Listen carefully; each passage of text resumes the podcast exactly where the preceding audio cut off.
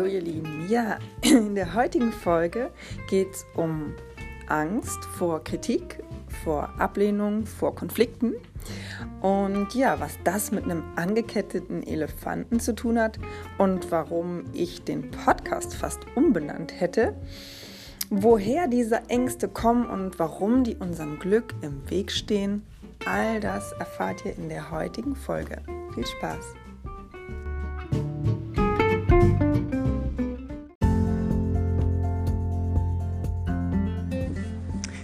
Ja, einen wunderschönen guten Morgen, ihr Lieben.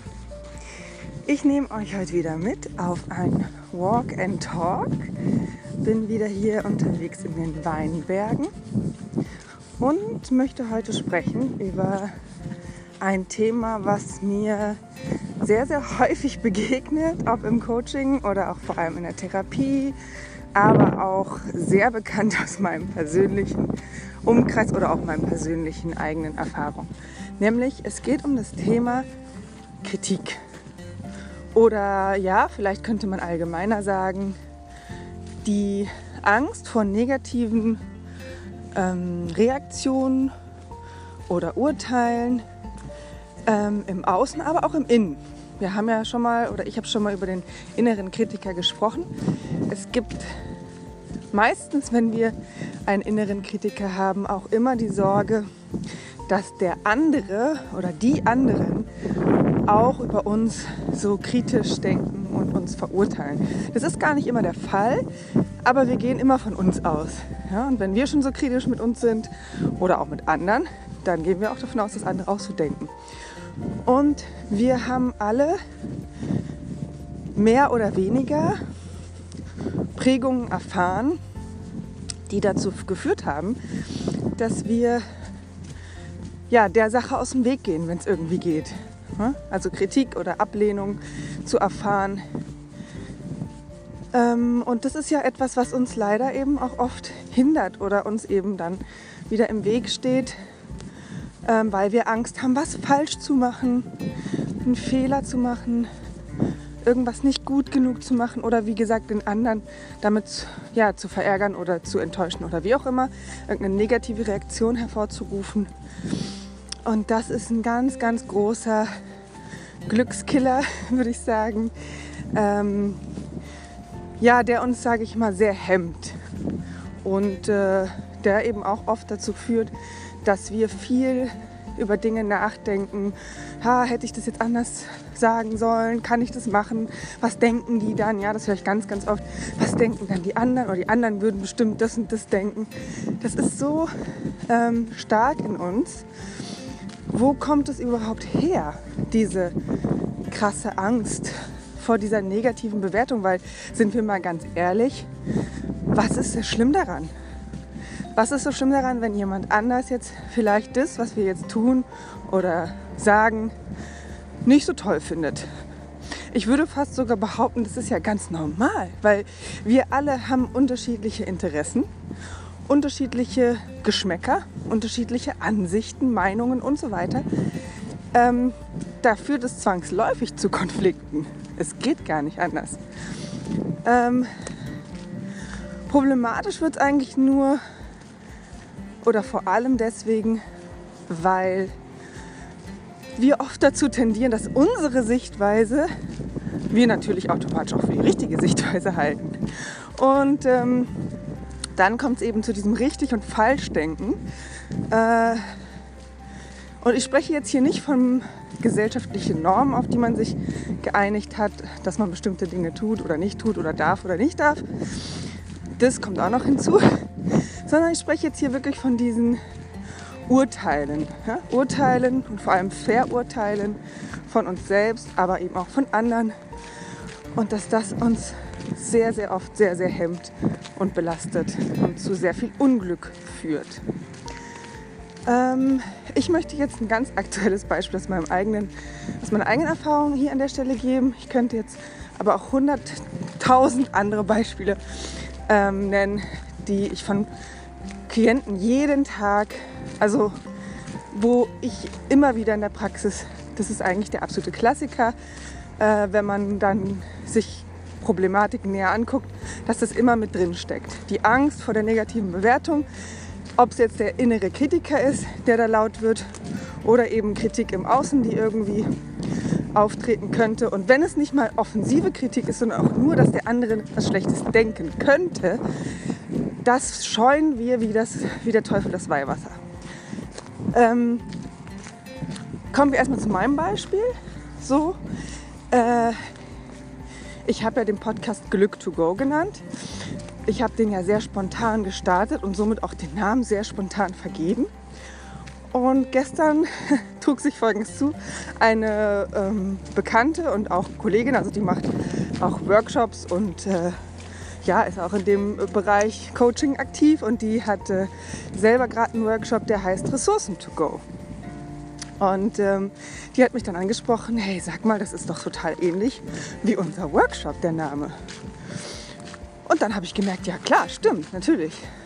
Äh, habe mir aber dabei jetzt nichts gedacht, weil To Go ist jetzt auch nicht so, äh, sage ich mal, außergewöhnlich. Ne? Sehen wir ja überall. Coffee to go, here to go, was weiß ich, Haare schneiden to go, keine Ahnung.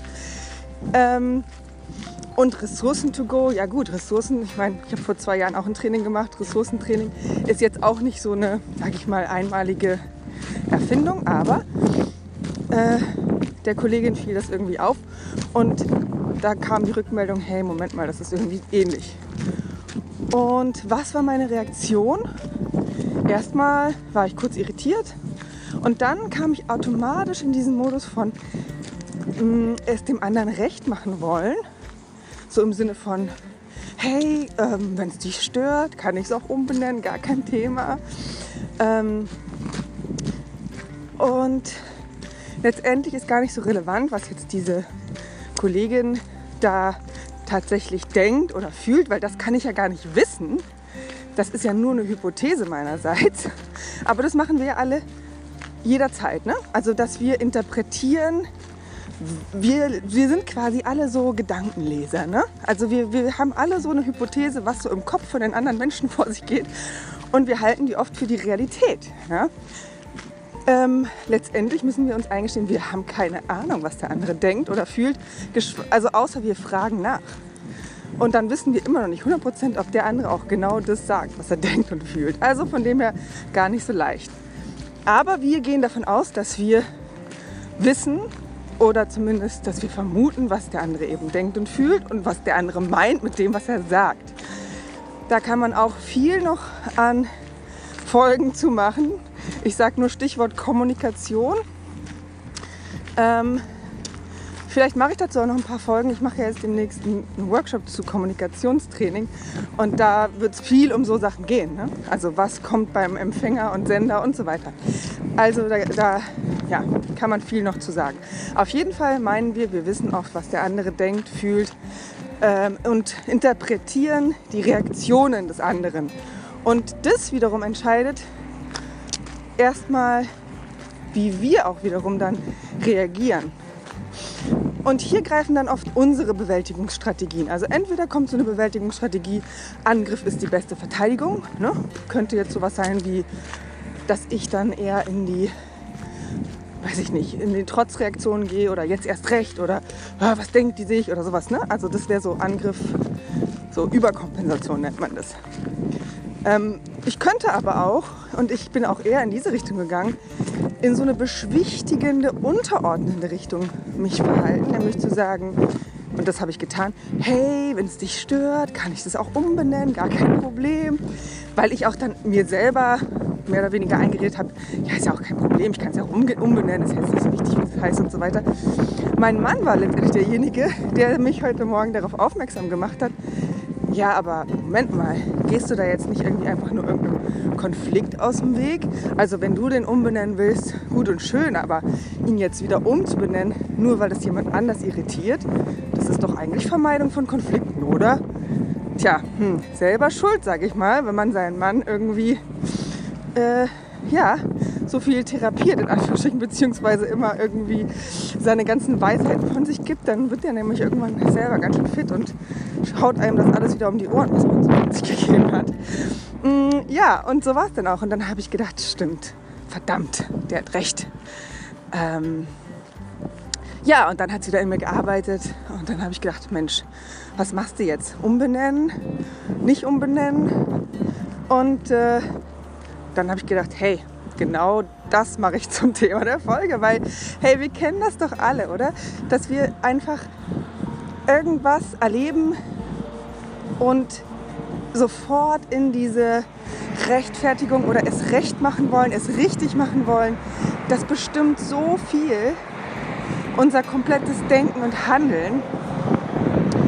Und es macht uns so unfrei und blockiert uns. Und ja, führt dann letztendlich ja, zu vielen unangenehmen Dingen eigentlich. Oder dass wir uns Dinge nicht trauen oder Dinge nicht sagen, obwohl wir sie eigentlich fühlen oder machen wollen. Eben um den anderen nicht zu irritieren. Ähm, kommen wir nochmal zu der Frage, warum ist das so? Ich würde jetzt nicht behaupten, ich kenne die Antwort, weil ich denke mal, da spielen einige Faktoren mit rein. Aber aus meiner Erfahrung würde ich mal sagen, das ist, hat viel mit unserer Prägung in der Kindheit auch zu tun. Weil wenn wir Kinder sind, dann sind wir total abhängig. Wir sind abhängig von der Liebe und Fürsorge unserer Eltern ähm, und somit auch von deren Zugewandtheit zu uns. Weil wenn man so abhängig ist, wie man nun mal als kleines Kind ist, dann ist das tatsächlich existenziell, ob man uns wohlgesonnen ist oder nicht. Deswegen bemühen sich ja auch schon Babys um die Zuneigung von Erwachsenen und gehen so in Interaktion, sobald sie das können, um und versuchen, um Sympathie zu werben. Ne? Sie lachen, sie glucksen, sie sind einfach süß. Das ist von der Natur so eingerichtet, Kindchenschema, dass wir Babys süß finden. Und warum ist das so? Naja, sind wir mal ganz ehrlich. Würden wir uns sonst um Babys kümmern, wenn die nicht. Also, ich meine, Babys schreien, ähm, und sind sehr, sehr pflegeintensiv. Also wenn die nicht so süß wären und ähm, unser Herz so berühren würden, dann hätten die es schon schwieriger, äh, um das zu bekommen, was sie brauchen, ja? die Versorgung.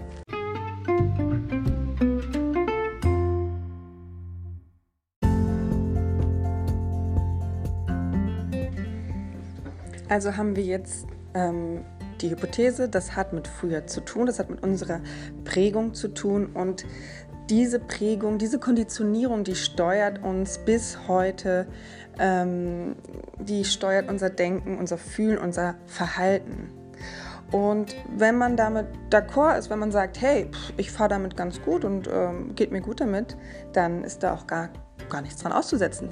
Wenn man sagt, ich möchte glücklicher sein mm, oder es steht mir meinem persönlichen Glück im Weg. Ich mache vielleicht Erfahrungen, mm, mit denen ich eben nicht so zufrieden bin.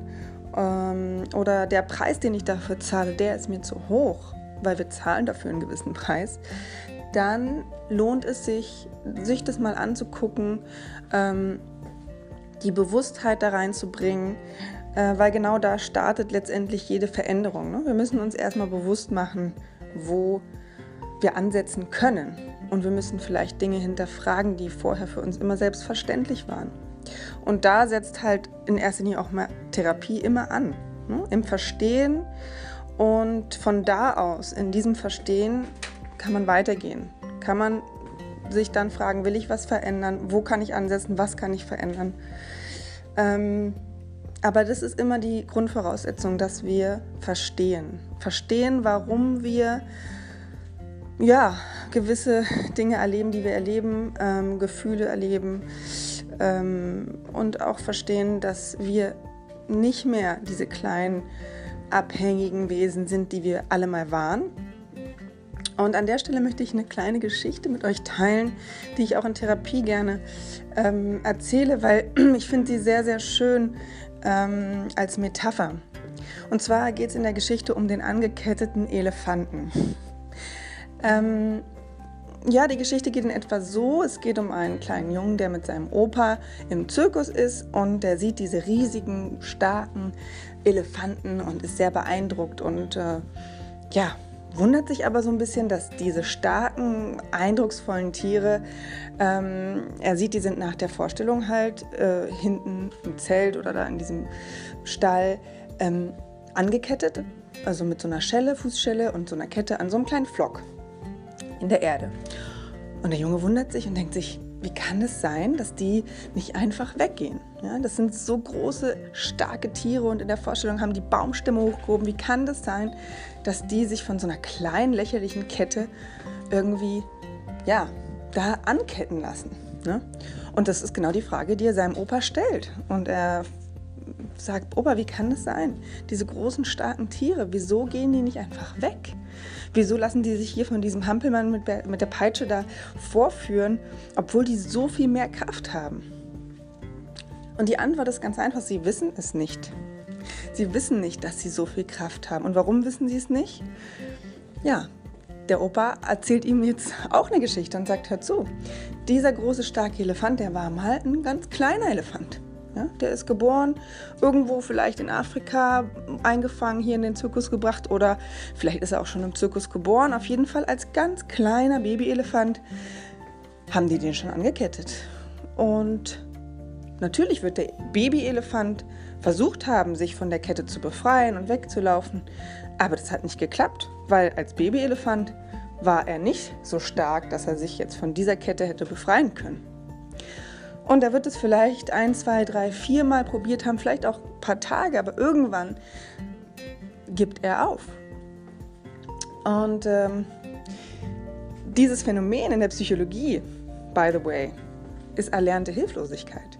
Also wir machen eine Erfahrung oder vielleicht auch wiederholt eine Erfahrung, in der wir verinnerlichen, wir haben, wir erleben Ohnmacht, wir können irgendwie nicht, ähm, wir sind ausgeliefert und diese Erfahrung ist emotional so tief und so prägend, dass sie Dinge in uns anlegt, Spuren in uns anlegt, die bis heute uns prägen und wir uns ja teilweise immer mal wieder so fühlen wie damals, obwohl wir nicht mehr so ausgeliefert und ohnmächtig sind, wie wir es mal waren. Und genau das ist eben diese Metapher mit dem Elefanten. Er kann er konnte nicht, aber er könnte jetzt.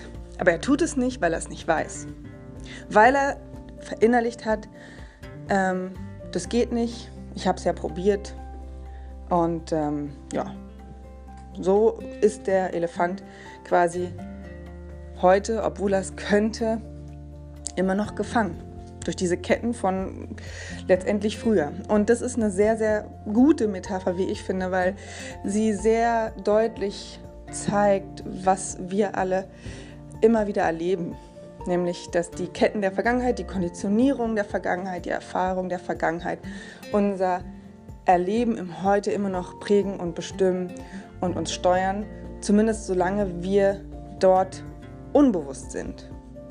Und jede Veränderung fängt immer im, im ersten Schritt mit Verstehen und Bewusstheit an. Und da setzt Therapie an oder auch Coaching oder jede Form von Veränderungsprozess. Man muss erstmal verstehen, man muss erstmal begreifen, man muss erstmal die Zusammenhänge erkennen. Dann kann man von da weitergehen.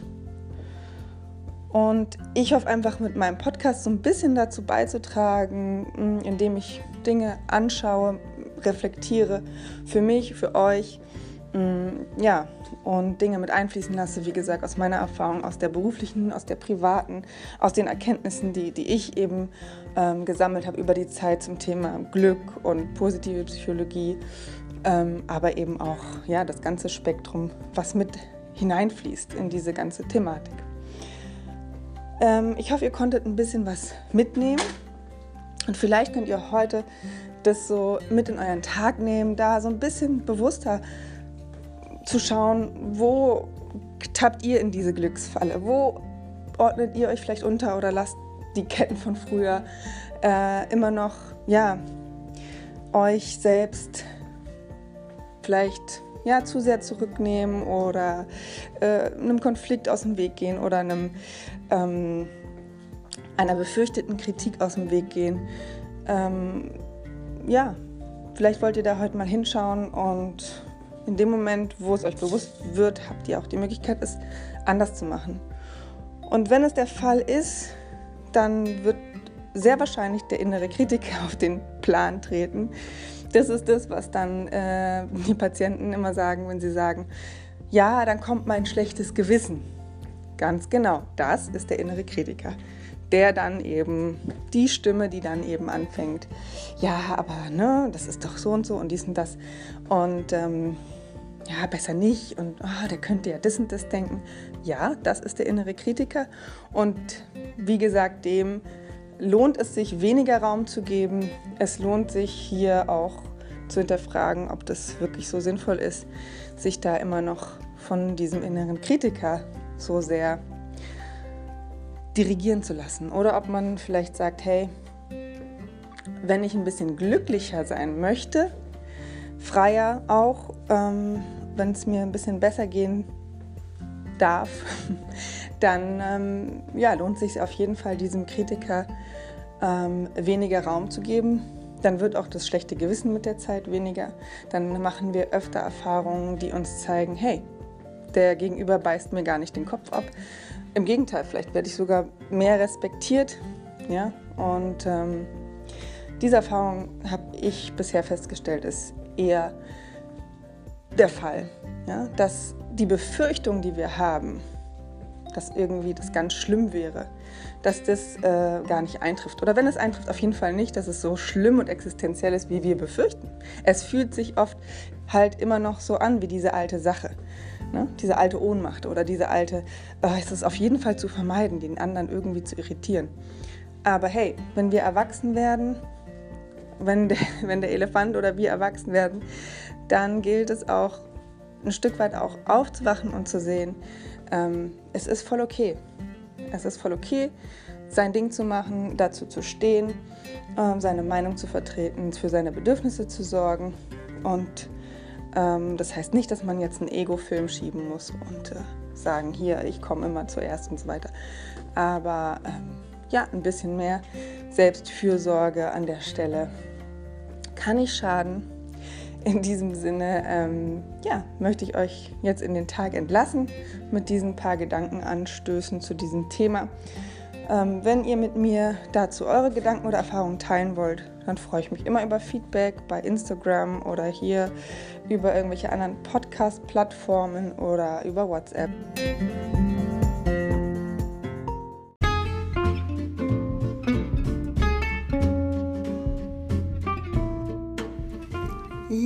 Ihr Lieben, das war die aktuelle Folge zum Thema Angst vor Kritik und Konflikten.